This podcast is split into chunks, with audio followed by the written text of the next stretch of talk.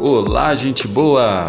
Pastor Celso Alexandre aqui e você está ouvindo o podcast Fé e Vida, que fortalece a sua fé e te impulsiona para uma vida plena. Seja bem-vindo a essa comunidade que deseja ir além no desenvolvimento da fé cristã e alcançar tudo aquilo que Deus preparou para você.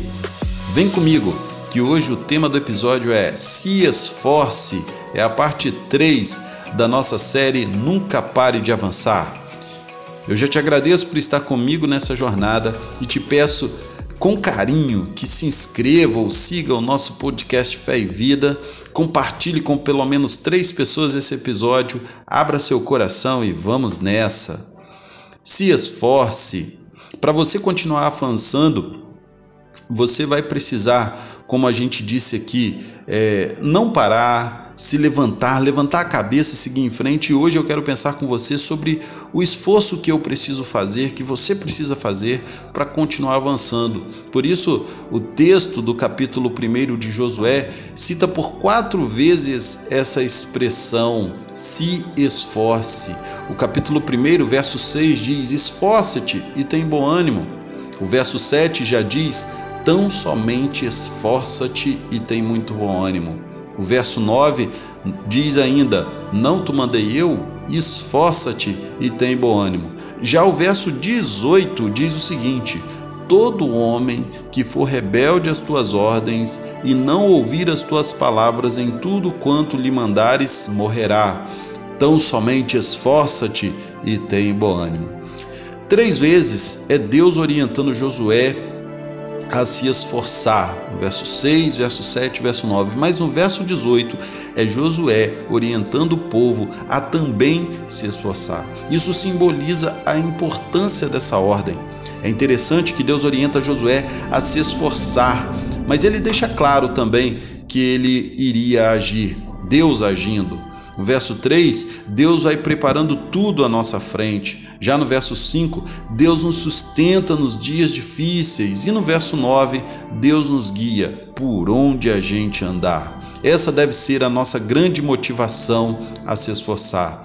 É saber que Deus está cuidando de tudo. Deus está cuidando de tudo na sua vida. E o nosso esforço nunca será em vão. 1 Coríntios capítulo 15 Verso 58 diz: Portanto, meus amados irmãos, sede firmes e constantes, sempre abundantes na obra do Senhor, sabendo que o vosso trabalho não é vão no Senhor. Sabe por que as pessoas têm uma tendência a se acomodar?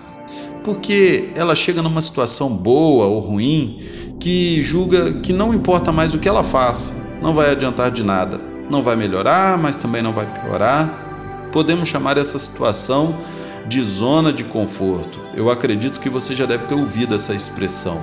Quando isso acontece, nós precisamos crer que Deus, através de Jesus, já derramou sobre nós a sua graça. É como se fosse uma porta destrancada, onde eu preciso entrar.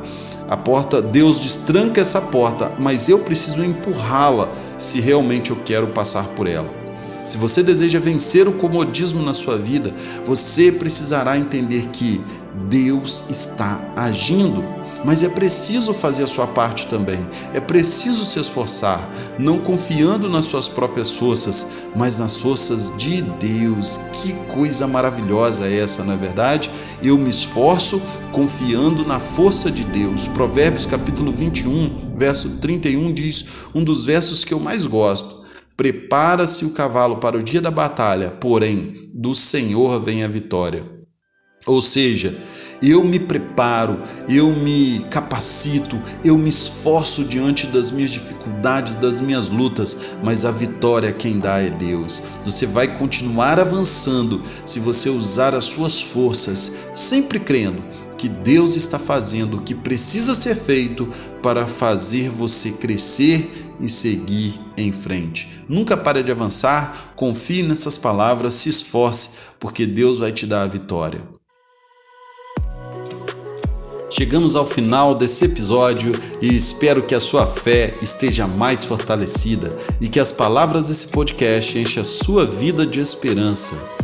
Se o que conversamos aqui fez sentido para você, me envie uma mensagem pelo WhatsApp 28 999889772. Siga o meu perfil no Instagram, PR Celso Alexandre, e compartilhe esse episódio com alguém que precisa ouvir essas palavras. Um grande abraço e até o próximo episódio do Fé e Vida.